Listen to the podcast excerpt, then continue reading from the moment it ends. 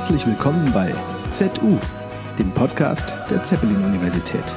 Zwischen Wirtschaft, Kultur und Politik. Liebe Zuhörerinnen und Zuhörer, ich begrüße Sie ganz herzlich zu einer weiteren Talk-Episode des ZU-Podcasts. Ich bin Michael Scheier von der Universitätskommunikation und bei mir habe ich heute einen Gast, der vor vier Jahren, 2019, sein Bachelorstudium an der Zeppelin-Universität beendet hat. Das ist der Lars Hagenlocher. Ganz herzlich willkommen. Lars, wir sind über das Internet miteinander verbunden. Die Aufzeichnung geht in die Ferne. Sag doch mal ganz kurz, wo bist du eigentlich gerade? Ja, schönen guten Morgen, Michael, und guten Morgen an alle, die sich die Zeit nehmen und uns zuhören. Ähm, ich bin zugeschaltet aus Rödermark kennt man, Weltstadt. Nein, Quatsch. Äh, das ist eine 30, knapp 30.000 äh, Seelengemeinde im Rhein-Main-Gebiet. Ähm, ja, erweiterter Speckgürtel Frankfurt im Süden Hessens äh, gelegen, irgendwo zwischen Darmstadt, Offenbach und Frankfurt. Da kommst du her.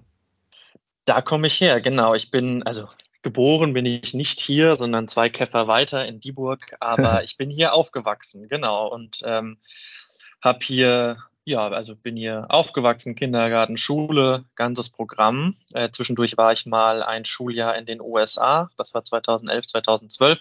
Und dann, sonst wären wir ja nicht hier, hat es mich 2015 Richtung Bodensee nach Friedrichshafen an die ZU verschlagen. Genau, und was du vielleicht gar nicht hören willst, manche wollen es hören, manche nicht, es ist immer so eine Streitsache, aber du gehst mit großen Schritten auf deinen 30er zu. Ja, so ist es. Ich, ähm, es ist so eine verrückte, die 20er sind so eine verrückte Phase. Ja, also wenn ich irgendwie überlege, was ich in meinen 20ern alles gelernt und erlebt habe, wie sehr ich ähm, gewachsen bin. Ja, ich gehe auf äh, die 30 zu, ich bin 28. Ähm, ja, und irgendwie die 2 vorne ist schön. Ich finde aber die Aussicht auf eine 3 vorne jetzt auch nicht, nicht grausam. Ich fand es nicht schlimm. Und heute sagt man immer so schön, 40 ist das neue 30, dann ist ja 30 das neue 20. Also bist du jetzt in deinen 20ern. so ist es, ja, ja. Ich hatte es mit meiner Frau ähm, die Tage auch, die ist 27 und dann haben wir gewitzelt, ja, sie kann noch legitimerweise sagen, sie ist Mitte, Mitte 20. Bei mir wird es dann schon schwieriger. Ich bin halt Ende 20, aber Mai. Gut, und jetzt hast, hat es dich aus der schönen, äh, sagt man denn die schöne Rödermark oder das Rödermark? Das Rödermark. Okay. Dann hat es dich aus dem schönen Rödermark nach Friedrichshafen verschlagen. Erzähl doch mal ganz kurz, wie du dich damals für die Zeppelin-Universität entschieden hast. Ich habe mich ähm, tatsächlich während meiner beiden Abiturjahre also bei mir war das 12, 13, weil ich G9 gemacht habe. Ähm, aber ich glaube, qualifizierterweise sagt man in der Q-Phase ähm, schon sehr intensiv mit der Frage beschäftigt, was, was möchte ich denn machen? Und da habe ich gedanklich sehr viel erlebt. Also das war dann irgendwie von, ich werde, ich studiere Germanistik und werde Professor. Ähm, das hat mir mein, ähm, mein Deutsch-Leistungskurs dann ausgetrieben schon, weil äh, war toll, aber so toll auch wieder nicht. Genau, und dann habe ich irgendwie gedanklich, war ich mal kurz bei BWL, ähm, dann wollte ich ganz lange Lehrer werden das, was mir dann tatsächlich später auf meinem Lebensweg äh, noch begegnet ist, aber da kommen wir vielleicht noch zu. Und ja, dann war ich irgendwann bei Kommunikationswissenschaft. Ja, warum? Ich fand das irgendwie interessant. Breites Feld, Kommunikation lag mir. Und dann wurde ich auf die ZU aufmerksam, ähm, weil mir das Programm CCM, was ich ja dann schlussendlich auch studiert habe, sehr zugesagt hat. Und dann habe ich mich beworben, wurde eingeladen und ich kann mich noch ganz genau erinnern, es war Mai 2014, war mein Auswahltag. Und ich bin ähm, dort weggefahren. Irgendwie jeder, der an der ZU studiert, ähm, weiß ja, wie also was für ein intensives Erlebnis solche ZU-Auswahltage sein können.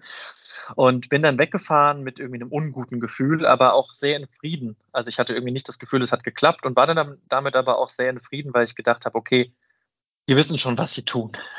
ähm, ja, aber ich habe dann die Nachricht bekommen, dass ich angenommen bin und so hat mein Studium dann Anfang 2015 begonnen. So, so war das. Mhm. Und für die, die das noch nicht wissen, CCM heißt Kommunikationswissenschaft, Kulturwissenschaft und Management.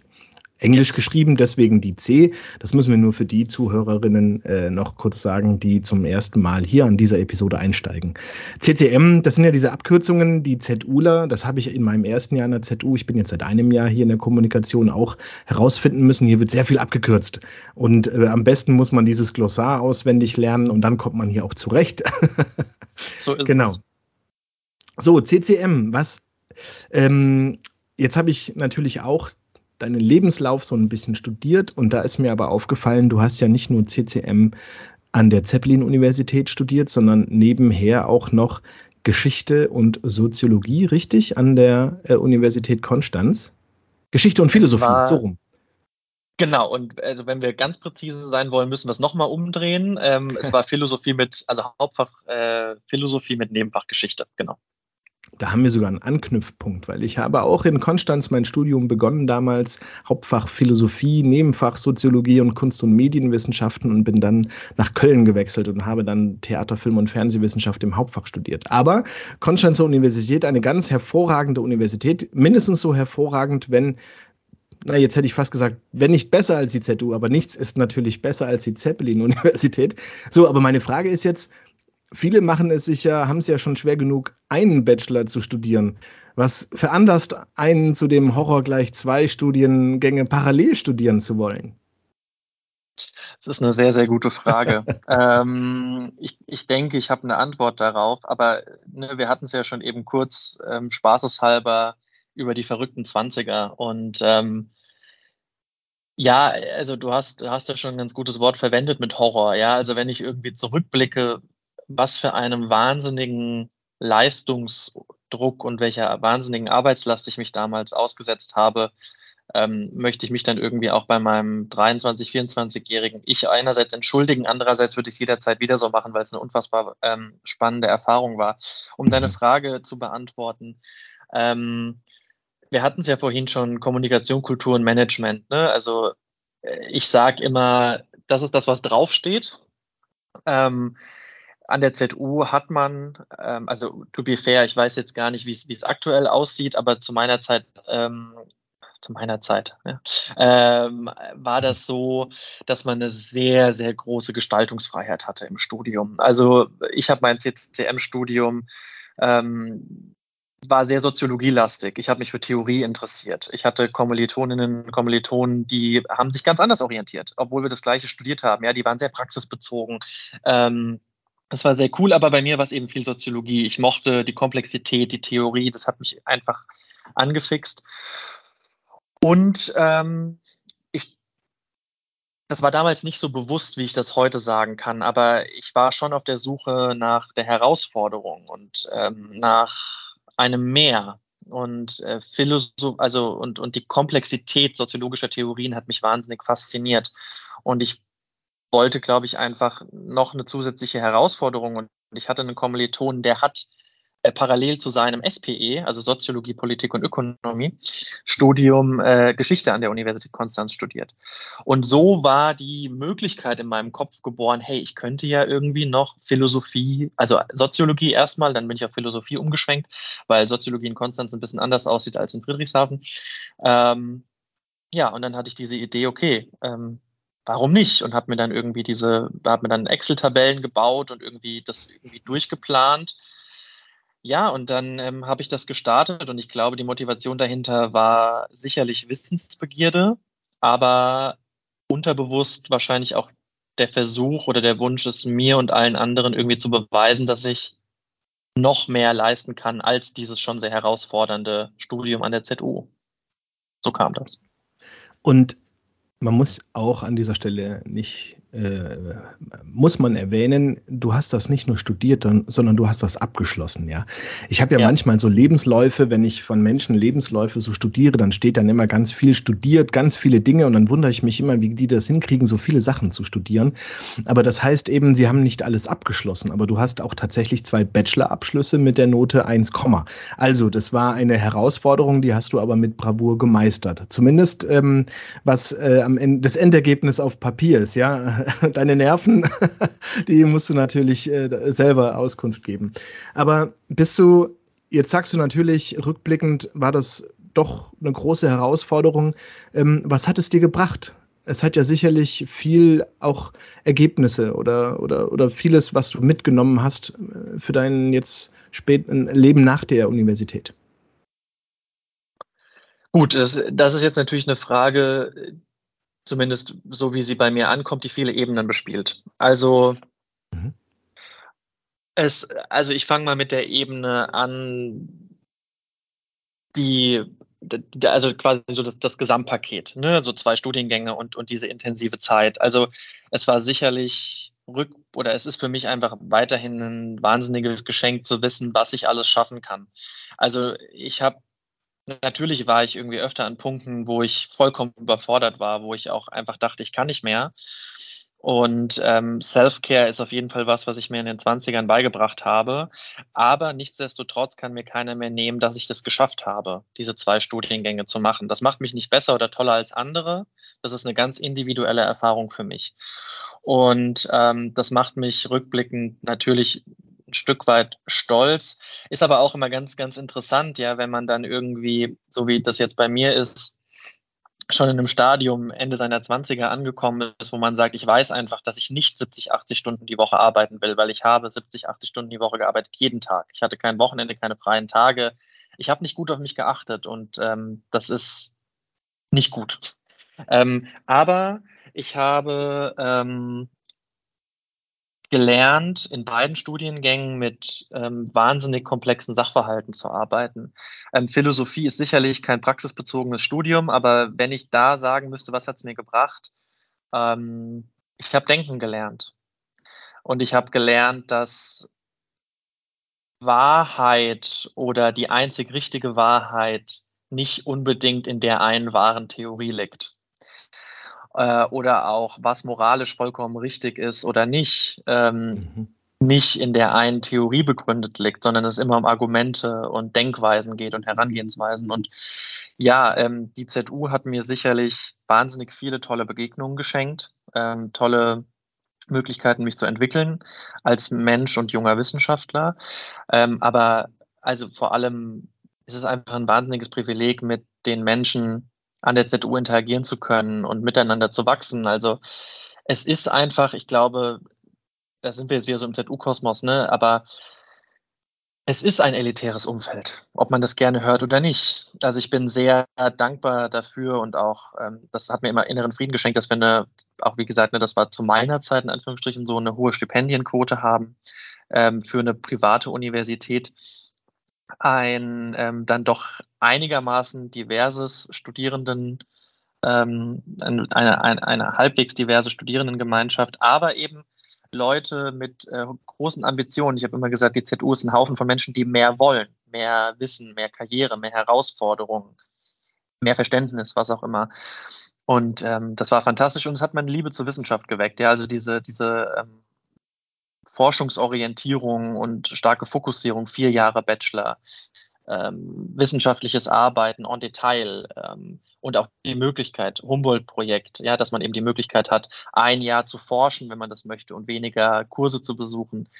Das war schon, war schon großartig was du so ein bisschen beschrieben hast, ähm, dass es nicht diese eine Wahrheit gibt, sondern viele Argumente, das ist ja so ein bisschen eine Diskursfähigkeit. Äh, am öffentlichen oder politischen Diskurs teilnehmen zu können, heißt, sich irgendwie auch einlassen zu können. Und ähm, war das auch so ein bisschen äh, die Grundlage für, deinen, für dein Engagement als studentischer Senator? Also du hast ja mehrere Vertretungen, also studentische Vertretungen ähm, gehabt äh, und die endeten aber dann in der studentischen Senatorenschaft.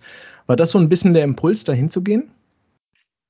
Auch, ja. Also ich habe, also heute kann ich es ganz klar sagen, ähm, Ehrenamt ist äh, eine Leidenschaft von mir.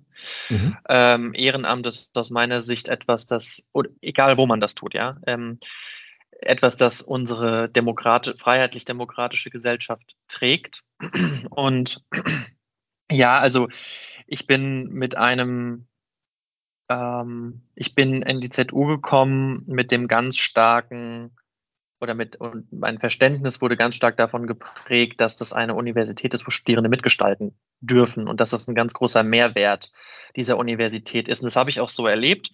Und deswegen wollte ich mich einbringen, weil ich gestalten wollte. Ich übernehme gerne Verantwortung. Ich glaube, ich kann das im Rahmen meiner Möglichkeiten auch ganz gut. Und ich hatte einfach Lust mitzugestalten und die Interessen anderer zu vertreten, mich einzubringen. Ähm, ja, und deswegen bin ich in die studentische Senatorenschaft gegangen und auch hier Zusammenarbeit mit großartigen Leuten und auch toller Einblick, eine tolle Chance, eine tolle Möglichkeit, ähm, an Senatssitzungen teilzunehmen, ähm, dem Präsidium im Austausch zu sein, zu streiten. Ähm, auch nicht immer unbedingt freundlich, aber ähm, ja, war eine tolle Erfahrung. Ich habe es gerne gemacht und durfte mit vielen tollen Menschen zusammenarbeiten, mit denen mich bis heute teilweise noch tiefe Freundschaften verbinden. Ja. Bist du jetzt noch politisch aktiv? Ja, ich bin, ähm, ich sitze hier in Rödermark in, im Kommunalparlament, in der Stadtverordnetenversammlung. Das war tatsächlich eher ein, äh, eher ein Unfall, äh, über, den ich, über den ich aber ganz glücklich bin. Also ich bin im Zuge der Landtagswahl ähm, 2016 in Baden-Württemberg, ähm, war die ähm, AfD sehr stark. Und äh, das hat mich geärgert um, und ich wollte einfach irgendwas machen. Und dann bin ich, obwohl ich jetzt mich nie einer Partei war, also 100 Prozent zugehörig fühle, ist es bis heute so, auch wenn das verwundern mag, denn ich bin in die SPD eingetreten, ähm, war aber eher, also war einfach passives, passives Mitglied. Ja, das war irgendwie so meine Reaktion da, damals nach 2016, ähm, nach dieser Landtagswahl. Und dann bin ich nach Rödermark umgezogen und dann wird man ja auch automatisch umgemeldet für seinen Ortsverein, dann erhielt ich einen Anruf, als ich im Auto war, hey, ähm, Lars, du bist ja neues Mitglied und bald sind Kommunalwahlen hier in Hessen und ähm, hättest du nicht irgendwie Interesse, auf unsere Liste zu gehen und so nicht so du als Listenauffüller schon. Also ich dachte mir auch, was, also was wollen die denn von mir? Die kennen mich gar nicht, ja. ähm, aber wenn ihr, wenn ihr jemand braucht, der die Liste auffüllt, gerne. Ja, ja, wir haben dann da ein Treffen und so, komm doch mal vorbei. Ja, und dann bin ich da vorbeigegangen und konnte halt, wie das mit mir so ist, meine Klappe nicht halten, habe mich in Diskussion eingemischt und so. Und dann haben sie gesagt, hey, wie wäre es mit Listenplatz 4? Und dann habe ich mir das ähm, nochmal durch den Kopf gehen lassen, habe mich dann im Endeffekt auf Listenplatz 4 setzen lassen, wurde ins Kommunalparlament gewählt und arbeite dort seit 2021 in unserer Fraktion, in unserer kleinen, aber feinen Oppositionsfraktion hier mit. Ja. Wie kannst du das mit deinem echten Job, über den wir noch gar nicht gesprochen haben, vereinen? Fangen wir doch mit der Frage an, was machst du jetzt eigentlich gerade? Und dann greifen wir es auf. Ja, können wir gerne machen. Ähm, ich hole noch mal ganz kurz aus. Ähm, ich bin jetzt seit knapp vier Wochen in meinem neuen Job. Ich arbeite als äh, Mitarbeiter für Zukunftssicherung in einem mittelständischen Unternehmen. Das ist die Videor EHT GmbH. Das ist äh, ein Familienunternehmen. Mein Großvater hat das 1975 gegründet. Wir sind der führende Distributor für Video- und Sicherheitstechnik im Dachbereich, also Deutschland, Österreich, Schweiz. Genau, und hier also bin ich Gesellschafter und eben Mitarbeiter für Zukunftssicherung. Hm, was macht man dort? Können wir auch gerne nochmal tiefer einsteigen. Ohne das jetzt an der Stelle schon ausufern lassen zu wollen, wir befinden, also ne, wir sind ein Distributor. Wir ähm, kaufen Ware ein und verkaufen sie. Und ähm, das ist ein nicht unerträgliches Geschäft, aber wir glauben, dass das nicht auf Dauer unsere Zukunft ist, ähm, alleine. Ja, das heißt, wir suchen nach neuen Geschäftsfeldern. Auch wir sind konfrontiert mit den Herausforderungen der neuen Arbeitswelt, ja, New Work, ein ganz, ganz ein Begriff, der derzeit sehr en vogue ist. Und naja, wenn man von einem Kistenschieber, ja, einkaufen, verkaufen, ähm, zu einem, also sich ein, ein weiteres Standbein aufbauen will, ja, wir denken da in Richtung Dienstleistung, Lösungsgeschäft, ähm, dann ist das schon echt eine wahnsinnige Transformation, die man nicht einfach durch ein bisschen Umstrukturierung hinkriegt, sondern da gilt ganz viel Arbeit am Kern zu leisten. Ähm, äh, die Haltung in der Firma zu verändern, neue Skills aufzubauen, Teams umzubauen, ähm, ganz, ganz viel zu kommunizieren. Und so bin ich ein Stück weit Mädchen für alles, was diese Prozesse betrifft, ja, was Zukunftssicherung bei uns betrifft. Vorher war ich zwei Jahre Fellow von äh, Teach First Deutschland. Teach First Deutschland ist eine ganz, ganz, ganz, ganz großartige gemeinnützige ähm, GmbH, die sich, die gibt's also, die hat ihre, die kommt aus USA, dort heißt es Teach for America und die hat ihre Ableger in ganz vielen Ländern der Welt. Und ähm, das Ziel von Teach First Deutschland ist, sich für mehr Bildungsgerechtigkeit einzusetzen. Das macht Teach First Deutschland auf ganz viele verschiedene Arten und Weisen. Ähm, aber das Kern, das Herz von Teach First Deutschland sind die Fellows. Was sind Fellows? Fellows sind äh, Menschen jedweder Couleur. Sie müssen, also die Voraussetzung, dass man Fellow werden kann, ist, man braucht einen Studienabschluss. Ähm, aber welcher, das ist es erstmal legal. Und dann bewirbt man sich bei Teach First Deutschland, um, durchläuft einen dreistufigen Aufnahmeprozess, hat so ein bisschen was von ZU. Und dann, ähm, wenn man genommen wird von Teach First, wird man an einer Partnerschule platziert. Äh, das kann in einer Willkommensklasse sein, wo man mit Geflüchteten arbeitet. Das kann in einer Grundschulklasse sein. In meinem Fall waren es die Klassen 9 und 10. Und in aller Regel wird man an einer Brennpunktschule ähm, platziert. Ja, also eine, eine Schule, die von Kindern aus herausfordernden sozialen Kontexten besucht wird. Und ist dann da so ein Hybrid aus Lehrer und Sozialarbeiter? Also die ähm, Einsätze sind wahnsinnig individuell. Also das, was ich erlebt habe, ist in keinster Weise deckungsgleich mit dem, was meine Kolleginnen und Kollegen erlebt haben. Aber man legt einen Fokus darauf, die Kinder zu unterstützen, die Schülerinnen und Schüler zu unterstützen, die ganz besondere, die ja, die einfach die Unterstützung brauchen. Sei es, weil sie ähm, schwierige Voraussetzungen haben, weil sie zu Hause keinen Support haben, was auch immer. Und ähm, genau, das habe ich zwei Jahre gemacht und jetzt bin ich seit vier Wochen in dem neuen Job. Ja, und wie man das vereint, also ne, Teach First war ein Vollzeitjob. Ähm, ich hatte über eine Stunde Fahrtweg. Wir hatten es hier kurz bevor wir begonnen haben, schon von Fahrtwegen zum Job und so. ähm, aber das habe ich mich halt bewusst darauf eingelassen, weil damals ging es nicht in Hessen und ich hatte keine Bereitschaft umzuziehen. Also habe ich halt gesagt, gut, dann pendle ich halt nach Baden-Württemberg. Und es ist schon herausfordernd, ähm, weil durch das kommunalpolitische Ehrenamt hat man dann, wenn Sitzungszeit ist, schon viele Abendtermine, Fraktionssitzungen, Ausschusssitzungen. Ich leite noch einen Ausschuss im Parlament, ähm, die eigentlichen Stadtverordneten-Sitzungen. Da brauchst du schon Organisation und Disziplin, ja, und gutes Zeitmanagement. Das, das ist schon so. Ja. Mhm. Ähm, jetzt war ja unsere Frage, wie kriegst du eben diese neue Tätigkeit mit dem politischen Amt irgendwie in Einklang. Weil bei allem, was du tust, hat man immer so das Gefühl, dein Tag ist länger als äh, der Tag von anderen Menschen. Meiner ist nach 24 Stunden beendet. Wie ist das bei dir? Du meiner auch. Und ähm, wie gesagt, wir sind, wir sind wieder beim Alter, ja. Also ich, so blöd sich das anhört, aber ich merke auch, ich brauche zunehmend ein bisschen mehr Schlaf. Ähm, und, und, und, um, um ehrlich zu sein, ne, in meinem Studium, meine besten Arbeiten habe ich irgendwie tief in der Nacht geschrieben. Jetzt heute bin ich an einem Punkt, wo ich einfach sage, ich arbeite ähm, ab einer gewissen Zeit nicht mehr so gerne. Aber um auf deine Frage zu kommen, ähm, ich habe die große, das große Privileg, dass ich mir sehr frei einteilen kann, wie ich arbeite. Ich habe auch ganz bewusst gesagt, ich möchte nur drei Tage die Woche arbeiten. Also ich arbeite mhm. nur drei Tage die Woche in meinem aktuellen Job. Mhm hat verschiedene Gründe.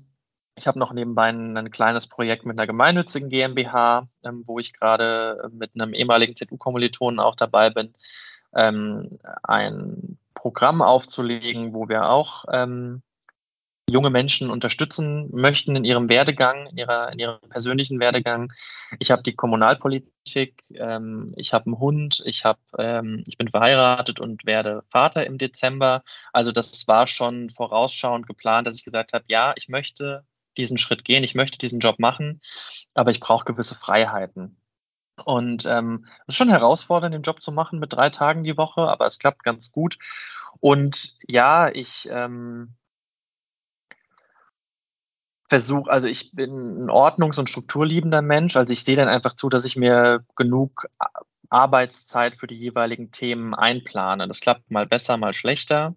Ähm, aber ich habe ne auch die Freiheit zu sagen, okay, ich arbeite heute zwei Stunden weniger für Video und die hole ich dann nächste Woche auf und dafür stecke ich die Zeit jetzt eben in die Vorbereitung der, der Sitzung. Ja, es ist ähm, Zeitmanagement, Struktur, ein Stück weit Disziplin, es geht schon.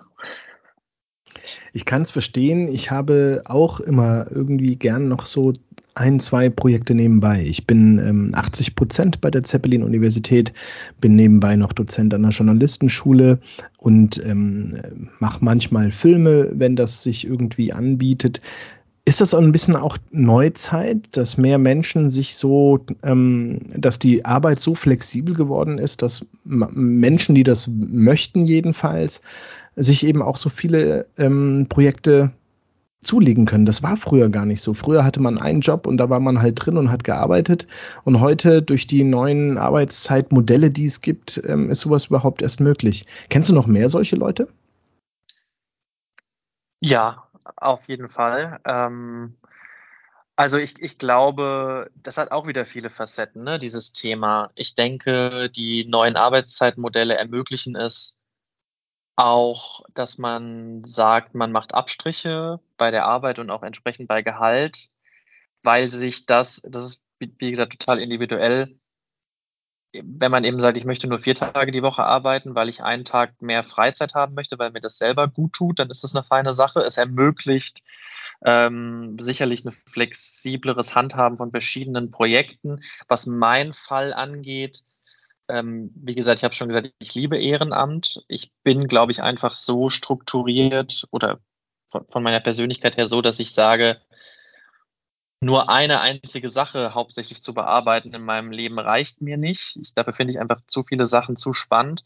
Ja, aber klar, ich meine, für irgendwie tausend Sasser wie du und ich und ganz viele andere Menschen das vielleicht sind, ähm, bringt es natürlich auch seine, seine Vorteile, auf jeden Fall.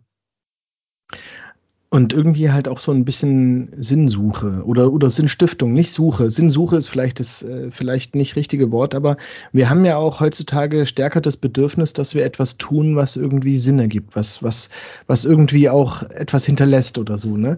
Und ähm, ich erlebe das übrigens äh, auch bei Studierenden an der Zeppelin-Universität gar nicht selten, ja, dass die bei ganz vielen Projekten ähm, involviert sind ähm, und, und, und sich engagieren und machen und bei ganz vielen parallelen Dingen irgendwie drin sind. Ähm, und ich, also ich, ich versuche das auch erst zu fassen, ja. Wir, wir beschäftigen uns gerade sehr intensiv mit der Generation äh, Z, ja. Und ähm, ich habe da den Eindruck, ja, dass das gehört so ein bisschen dazu, dass man mehrere Dinge aus dem Baukasten nimmt, die irgendwie dann ein, so ein, so, ein, so ein sinnstiftendes Element im Leben haben. Ja? Das eine macht man, um Geld zu verdienen, das muss auch gut sein, das andere macht man aber, um auch irgendwie was zu hinterlassen. Und irgendwie, wenn man das alles miteinander verheiratet, dann hat man irgendwie auch irgendwie ein ganz gutes Leben. ja, äh, das ist natürlich eine privilegierte Sicht. Das, das, das muss, muss man, sein, ja. Äh, ja. das muss man natürlich schon sagen. Ja, also dass man die Beinfreiheit, die innere und vor allem finanzielle Beinfreiheit hat. Ja, zu sagen, ich möchte, dass mein Job für mich einen gewissen Sinn erfüllt. Ja. Ähm, und was die ZU angeht, auch hier, wie gesagt, ja, ich bin jetzt ja auch schon vier, viereinhalb Jahre raus. Man kommt an diese Universität und man hat wahnsinnig viele studentische Initiativen. Das ist großartig. Ich habe es geliebt. Ich war auch in, in vielen. Ja. Ähm, aber das ist natürlich ein Stück weit auch also wenn ich jetzt sage Druck, äh, vermittelt das vielleicht das Bild, dass die Universität einem sagt, du musst das machen. So, mhm. so ist es ja auf keinen Fall. Aber Nein. irgendwie, ne, man, man ist ja auch, das ist dann spannend und es ist alles neu und aufregend, wenn man überall reingucken und dann steckt man irgendwie drinne und dann merkt man, oh, äh, studieren muss ich auch noch, ja. also das ist schon, das, das ist definitiv so. Ja, und ich glaube, es ist sicherlich auch, also da sind wir dann schon bei der Sinnsuche, dass es natürlich auch cool ist, wenn man die Möglichkeit hat, verschiedene Sachen auszuprobieren und dann eben herauszufinden, was ist es denn? Und dann darf man sich entscheiden, ja. Ähm, womit möchte ich meine Zeit verbringen? Wie, wie finde ich einen Job? Wie baue ich mir einen Job, der mich erfüllt, wenn man so veranlagt ist? Ja, ich finde es mhm. auch vollkommen legitim zu sagen, nö, ich mag nicht alles, was ich in meinem Job mache, aber er bringt mir genug Geld und darum, das ist mir wichtig. Ähm, und es ist auch legitim zu sagen, ich möchte nebenbei nichts machen. Ich glaube, wir erleben auch ähm, eine Gesellschaft, also wir erleben vor allem in der jüngeren Generation intrinsisch motivierte Menschen, die aber auch einen hohen Wert darauf legen, ähm, dass sie genug Zeit für sich haben und für ihre individuellen Bedürfnisse, die nicht immer unbedingt noch ein zusätzliches Engagement sind. Also das heißt, wir befinden uns in einem Bereich, wo man vielleicht nicht mehr Vollzeit arbeitet, aber auch sagt, man möchte nicht mehr die Kapazitäten aufbringen, sich nebenbei zu engagieren. Und dann sind wir natürlich bei meinem Herz, Herzens- und auch manchmal Herzschmerzthema, ähm, dass es dann vielleicht nicht genug oder vielleicht nicht die, das ist jetzt sehr subjektiv, Achtung, nicht die richtigen Leute sind, die aus den Motiven, die ich begrüßenswert finde, sich ehrenamtlich einbringen. Mhm. Ja. Ich habe neulich gelesen ähm, von einem Freund, äh, der in Norwegen gerade arbeitet für, ich weiß gar nicht, unbestimmte Zeit, dass ihm aufgefallen ist, dass die Leute, wenn man ähm, sich so auf Partys kennenlernt oder so im normalen Leben, dass die dann nicht fragen, was machst du eigentlich beruflich, was bei uns irgendwie so der Fall ist. Was machst du eigentlich beruflich? Sondern die fragen immer, was machst du denn in deiner Freizeit? Und dass in ähm, Norwegen der Freizeitfaktor sehr viel höher bewertet wird als der Arbeitsfaktor. Das ist nämlich nur etwas, um Geld zu verdienen. Aber was den Menschen ausmacht, ist das, was in der äh, Freizeit auf, ausmacht. Ähm, seitdem denke ich ein bisschen drüber nach, was ich in solchen Gesprächen sagen sollte oder muss. Ähm, ich habe auch viel Freizeit, aber tatsächlich, ich gehöre auch zu denjenigen, die natürlich hohen, ho hohen Anspruch an, an das, was ich mache, äh, habe. Geht es dir ähnlich oder? Absolut. Ähm, also zuerst mal, ich glaube, es, dass es auch sehr deutsch ist, sich sehr stark über seine Arbeit zu definieren. Anderes Beispiel. Was studierst du? Ja, Kommunikation, Kultur und Management. Aha. Ja, was machst du dann damit? Ja, also und das, was, das, ja. womit die Leute, das, womit die Leute ähm, dann noch am meisten anfangen, also die Leute ist auch so generalisiert, ja, aber ich, ich hoffe, es ist mir für den Moment gestattet. Völlig ähm, in Ordnung das, also das Interessante ist, dass Leute dann ähm, mit Management noch am meisten anfangen können, wobei ich das eigentlich das Unspezifischste finde. Ähm, und ich finde es total schade, weil ich mir wünschen würde, dass mehr gefragt wird, hey, cool, oder aha, was lernst du denn dort? Ja. Und ähm, ich habe das wahnsinnige Privileg und das ist mir auch ganz wichtig zu betonen, dass mir sehr bewusst ist, dass das ein Privileg ist, weil ich jetzt in einem Job arbeite, dieser Mitarbeiter für Zukunftssicherung. Das ist ein Job, den haben, der, der wurde auf mich zugeschnitten. Nicht, weil ich ihn haben wollte und mit der Brechstange durchgesetzt habe, dass es diesen Job gibt, sondern weil es ein Perfect Match war. Weil ich festgestellt habe, ähm, dass das etwas ist, für das ich gut geeignet bin von meinem Skillset und meiner Persönlichkeitsstruktur her ähm, und auf der anderen Seite wir uns im Unternehmen in einer Phase befinden, wo so eine Stelle sehr sinnvoll ähm, war zu schaffen.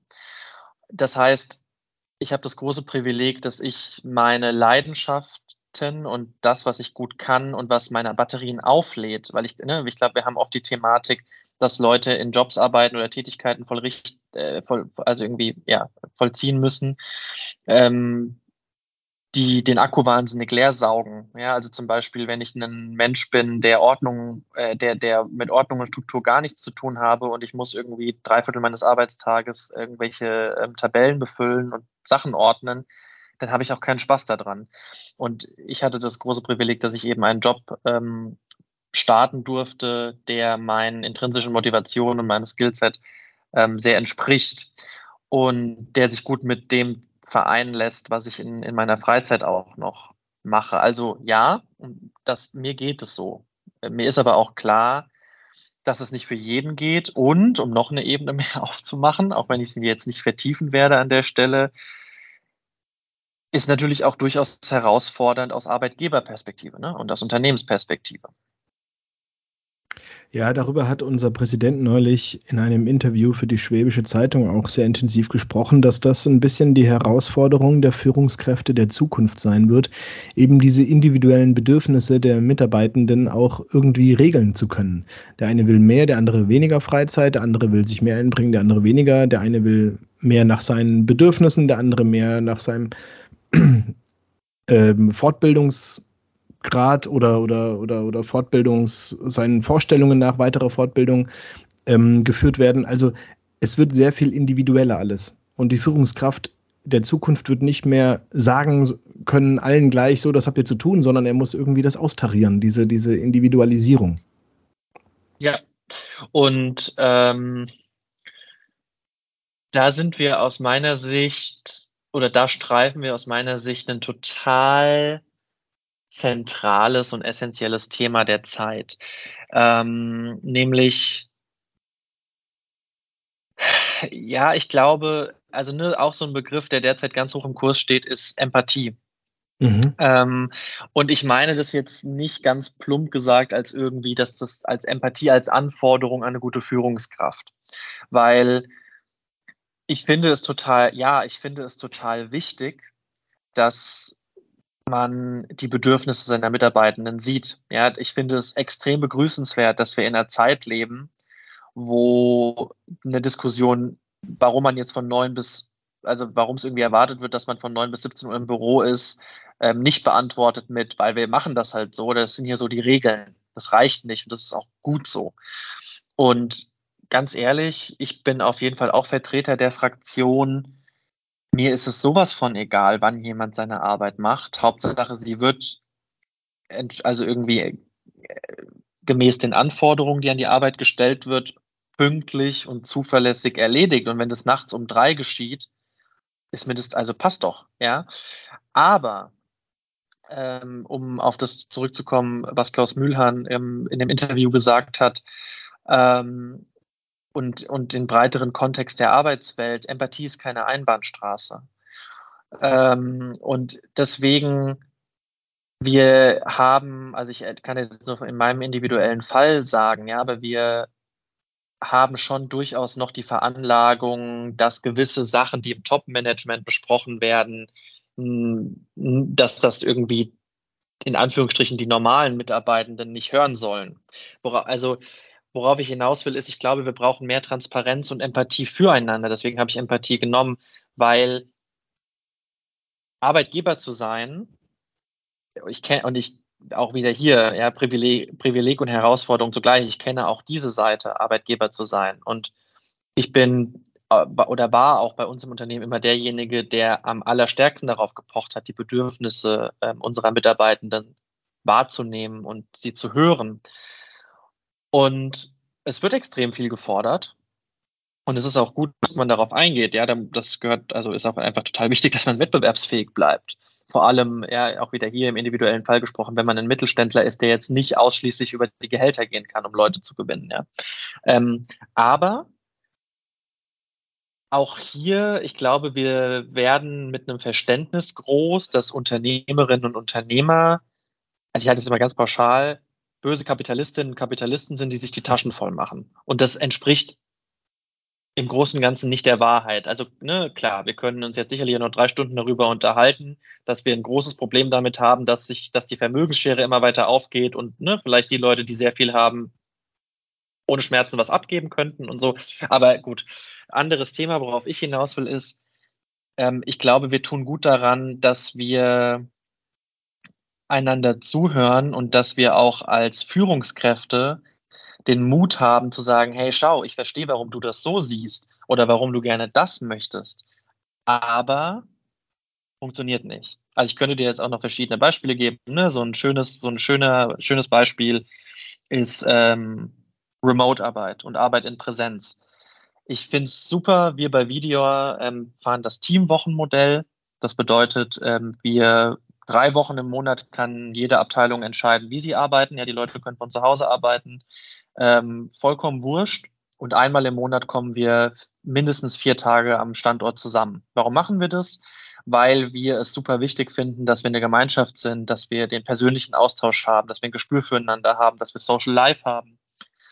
Ähm, und es gibt uns als Unternehmen fantastische Möglichkeiten. Wir können Leute rekrutieren in ganz Deutschland, auch über deutsche Grenzen hinaus, weil dass man jede Woche 300 Kilometer gefahren kommt, ist unrealistisch. Das einmal im Monat zu machen, ist realistisch. Das geht. Mhm. Fantastisch. Hat sich auch aus einem harten Aushandlungsprozess ähm, ergeben. Aber, um wieder zurückzukommen zum Thema Empathie, Es, also wir sind wahnsinnig auf die Schnauze gefallen, damit, dass wir erstmal pauschal gesagt haben, so Freunde, schlimmste Corona ist überstanden, wir kommen jetzt wieder drei Tage die Woche zurück. Das haben unsere mhm. Leute nicht mitgemacht. Mhm. Und verstehe ich auch, weil wir konnten sich ausreichend begründen, weil ja, wir wollen das halt, ist keine gute Begründung.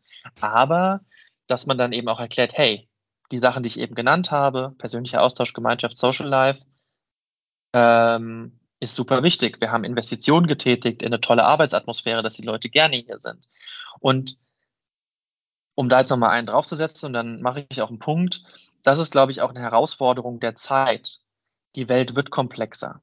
Die verändert sich. Das war immer so, das ist schon klar. Aber ich glaube, wenn wir nicht anfangen, uns gegenseitig gescheit zuzuhören, die, Leb die, die, die Lebensrealität und Sichtweise des jeweils anderen zu hören, Arbeitgeber, Arbeitnehmer, rechts, links, konservativ, progressiv, äh, Akademiker, Arbeiter. Wenn wir nicht anfangen, uns gegenseitig zuzuhören und die Komplexität der Sachverhalte zu erfassen und nicht mit irgendwelchen Parolen ähm, zu canceln, dann wird es echt schwierig mit dem gesellschaftlichen Zusammenhalt. Das macht mir Sorge. Ja, und auch um guter Arbeitnehmer zu sein, als Unternehmer erfolgreich zu sein, bin ich felsenfest davon überzeugt, es braucht eine andere Form der Kommunikation, es braucht Mut und es braucht Transparenz auf beiden Seiten. Das ist ein guter Punkt, ja. Und ähm, das stimmt, darüber könnten wir jetzt wahrscheinlich eine ganz eigene Podcast-Folge machen. Stimmt. Ich würde noch mal, äh, ich würde noch mal zu dir zurückkommen, bevor wir ja. die Welt retten. Wenn du jetzt die Chance hättest, 36 Stunden am Tag zu leben, Mhm. Gäbe es etwas, was du nochmal als drittes studieren würdest? Ich würde ja immer ganz gern nochmal Astrophysik studieren. Irgendwie immer, wenn ich in die Sterne gucke, denke ich mir, das wäre eigentlich mein großes Ding gewesen. Das mache ich vielleicht, wenn ich dann mal im Ruhestand bin, dann studiere ich nochmal Astrophysik. Was würdest du gern machen? Jura. Okay, hätte ich jetzt nicht erwartet, weil das nicht so ein typisches Gasthörerstudien-Ding ist. Aber warum? Ähm, ich finde, also ich finde Jura fast, also auch wieder, auch wieder zwei Gründe. Erstens, ich finde Jura faszinierend, ähm, weil äh, Ne, also irgendwie jeder, also ich höre total gerne True Crime und, und beschäftige mich so okay, ja, klar. Auf, ja. auf, einer, auf einer parallelen Gedankenspur so ein bisschen damit und mir ist total bewusst, dass ähm, Recht und Gerechtigkeit zwei ganz verschiedene Paar Schuhe sind. Und alleine das finde ich faszinierend. Und wie gesagt, also wenn ich etwas liebe und bereit bin, meinem Leben einer Sache zu verschreiben, dann ist es die freiheitlich-demokratische Gesellschaft. Ähm, und davon ist Jura ein, ne, ist klar, die drei, die drei Säulen, Legislative, Exekutive, Judikative, davon ist Jura ein ganz, ganz wichtiger Bestandteil. Und ich finde es faszinierend, dieses oh, wahnsinnig große Regelwerk ähm, erfassen oder fände es eine interessante ähm, Vorstellung, dieses Regelwerk vertiefen zu erfassen, zu erfahren, wie ist es zustande gekommen, welche Regeln gibt es überhaupt, äh, wie funktioniert das alles. Ich glaube, es wäre auch was, was, was das mir liegt. Ähm, und ich finde, das ist, die, das ist der zweite Grund, das, was man damit machen kann, finde ich schon cool. Also ähm, Anwalt, Staatsanwalt, Richter, fände ich alles total spannende Berufsfelder. Deswegen wäre das meine spontane Antwort auf deine Frage. Unsere Demokratien beruhen ja auf dem Rechtsstaat und ich gebe auch zu, ja, nichts faszinierender als ähm, mitzubekommen, wie Menschen juristisch oder sagen wir mal, wie in Filmen sowas gemacht wird, ja. Ich sitze ja selten in Gerichtsverhandlungen drin. Die sind ja, wenn man, ich würde mal sagen, 90 Prozent der Gerichtsverhandlungen sind nicht so spannend, dass man sie gleich in Hollywood verfilmen muss. Aber wenn man sowas mitbekommt, sehr spannendes Feld. Selbstverständlich für jede Wirtschaftsfrage, die man heute hat, ist Rechtssicherheit der wahrscheinlich maßgeblichste Standortfaktor, den man haben kann. Ähm, ja, okay, ich verstehe diese Faszination für das Feld Jura, aber es ist, glaube ich, ganz schön anstrengend. Ne? Aber das hatte ich ja offensichtlich noch nie abgehalten, etwas zu tun. ja, also du wirst lachen. Ich hatte, also ne, irgendwie in dem, also ZU-Studium war abgeschlossen, Philosophiestudium war abgeschlossen und ähm, oder war quasi im, im Prozess des Abschlusses. Ähm, und dann habe ich überlegt, wie geht's weiter? Und dann war ich tatsächlich gedanklich so ein paar Tage nur ähm, sehr hart im Überlegen, ob ich nicht nochmal Jura mache. Ja. Also vor allem, ähm, ich, ich hatte es ja schon gesagt, Recht und Gerechtigkeit. Ich habe ein wahnsinnig starkes Idealismusmotiv, wie man vielleicht jetzt aus der bisherigen, aus unserem bisherigen Gespräch schon erahnen kann. Ähm, und wie gesagt, Recht und Gerechtigkeit sind zwei verschiedene Paar Schuhe. Ähm, und dann quasi eben diese, also ne, gesetzt im Fall, man hat Jura studiert und, und ist entsprechend examiniert, ähm, diese Kompetenz zu nutzen, ähm, um sich für Leute und Sachverhalte und Dinge einzusetzen, die ich wichtig finde, aber halt eben unter den Zwängen des bestehenden Rechtssystems, die ja auch wieder ihre Berechtigung haben und so weiter. Ähm, das, ja, wäre schon cool. Vielleicht in einem anderen Leben oder in zehn Jahren. Gucken wir mal. Also der Sozialdemokrat ist auf jeden Fall aus deinen Worten herauszuhören. Bist du denn der Meinung, ähm, Studierende sind heute politisch oder unpolitisch? Überwiegend natürlich. Das ist eine gute Frage, über die ich ganz kurz nachdenken muss. Ähm, Wir können Sie auch ein bisschen differenzieren. Sollten Sie mehr politisch sich engagieren? ja, auf jeden Fall.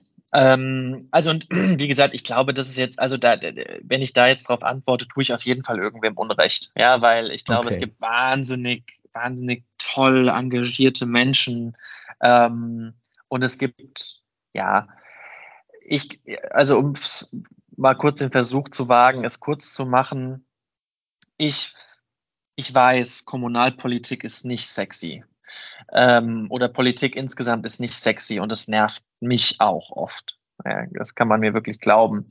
Aber es ist gleichermaßen so wertvoll und es bräuchte viel mehr Menschen, die sich in diesem Bereich engagieren, weil sie die Gesellschaft voranbringen möchten. Und ähm, ja, wie gesagt, wir leben halt in der Parlament, also ne, irgendwie in, in der Demokratie, die so aufgebaut ist, äh, parlamentarisch, kommunal, Land, Bund.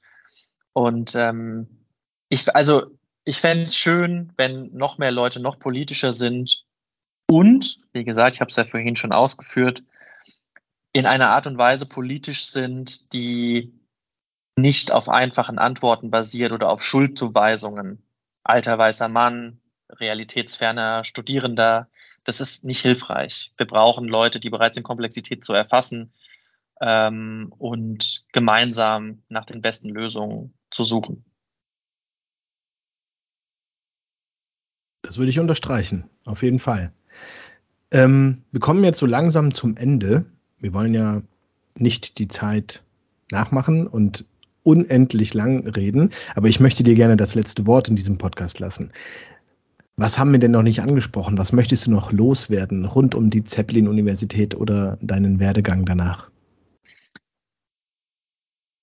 Die, als ich an die ZU gekommen bin oder als ich die ZU kennengelernt habe, habe ich eine Organisation kennengelernt, die ausgibt, dass sie die Entscheiderinnen und Entscheider von morgen ausbildet. Und ich habe wahnsinnig viele fantastische Menschen kennengelernt an und um die ZU herum. Menschen, die insofern privilegiert sind, dass sie aus oft, ne, wie gesagt, Ausnahmen bestätigen die Regel, oft aus Elternhäusern und Backgrounds kommen, die viele Möglichkeiten schaffen. Ja, also ansonsten wäre die Privatuniversität vielleicht auch einfach nicht drin. Auch, wie gesagt, ZU Ehrenrettung ist an der ZU ganz viele Möglichkeiten gibt, trotz vielleicht begrenzten finanziellen Backgrounds dort zu studieren. Das muss ich wirklich nochmal ganz klar sagen. Ähm, aber es sind Menschen, die tolle Voraussetzungen haben, die klug sind, die ehrgeizig sind, die engagiert sind, ähm, die lernen, ähm, die einfach ein wahnsinniges Potenzial mitbringen. Also die ZU ist eine Organisation, die in der Tat Potenzial hat, die Entscheiderinnen und Entscheider für morgen auszubilden. So. Und jetzt gucke ich und auch nochmal hier, bitte, ich ich meine es nicht pauschal, ich meine es nicht böse. Aber ich gucke mich um, gucke auf die Leute, mit denen ich studiert habe und gucke, was die heute machen. Und viele machen eher klassische Karriere in Unternehmensberatung bevorzugt. Ergibt auch Sinn. Ja, das, was man in der ZU lernt und so wie die ZU einen ausbildet, prädestiniert dafür. Ich würde mir einfach, und ich gucke auch mal, macht, ist da ehrenamtliches Engagement da nach dem Studium? Es ist oft ein bisschen mau. Und ich verstehe das. Ich, ich finde es total legitim, Karriere zu machen, die Karriereleiter aufzusteigen, Geld verdienen zu wollen, zu sagen wollen, lass mich in Ruhe, ich arbeite 60, 70 Stunden die Woche, ich will kein Ehrenamt machen. Alles legitim, alles okay. Ich gönne es jedem die Gesellschaft, in der wir leben, die freiheitlich-demokratische Gesellschaft in Deutschland, braucht Menschen, wie man sie an der ZU trifft, die Komplexität erfassen, die lernen, welche Herausforderungen die Zeit mit sich bringt, die kompetent sind. Und ich würde mir einfach mehr wünschen, dass diese Ressource, die da in Friedrichshafen Jahr für Jahr heranwächst, ähm, noch mehr zur Geltung kommt, dass da, dass ZU-Studierende in Positionen kommen, wo sie dorthin wirken, was die Gesellschaft wirklich braucht. Zukunftsfähigkeit, ähm, besseres Miteinander, die Herausforderungen der Zukunft angehen. Und ich sehe das einfach noch nicht so, wie ich es schön fände. Wie gesagt, vielleicht kommen wir in zehn Jahren nochmal zusammen, Michael, und dann sieht es anders aus. Aber ich würde mir einfach wünschen, dass dieses Potenzial noch mehr genutzt wird zum Wohle aller. Und wie gesagt, ich weiß, da spricht wieder der Sozialdemokrat und Idealist, aber ich bin felsenfest davon überzeugt, dass uns das als Gesellschaft voranbringen würde. Das würde ich gerne noch loswerden. Völlig legitim. Das ist ja auch toll. Und das ist ja eigentlich auch der Anspruch, ja. Äh, nicht nur die Entscheiderinnen und Entscheider auszubilden, sondern die eben auch dann in der Gesellschaft ihre Skills anwenden. In der Tat. Vielen lieben Dank für dieses tolle Schlusswort. Vielen lieben Dank, dass du in unserem Podcast so viel über dich und deinen Werdegang und auch über deine Gedanken gesprochen hast. Ähm, es hat mir sehr viel Freude bereitet und ähm, ich möchte dir und deiner Familie und deinem bald ähm, Nachwuchs alles Gute und gute Gesundheit wünschen, eurem Unternehmen gute, äh, gute Erfolg wünsch, äh, wünschen. Und ich freue mich, wenn wir uns irgendwann, vielleicht Sommerfest oder so, dann persönlich an der Zeppelin-Universität wieder begegnen. Vielen lieben Dank. Alles Gute. Ich habe zu danken. Danke, dass ich da sein durfte. ZU, der Podcast der Zeppelin-Universität. Alle Informationen zu unseren Studiengängen und Forschungsgebieten finden Sie im Internet unter zu.de. Wir freuen uns auf Ihren Besuch und sagen bis zum nächsten Mal.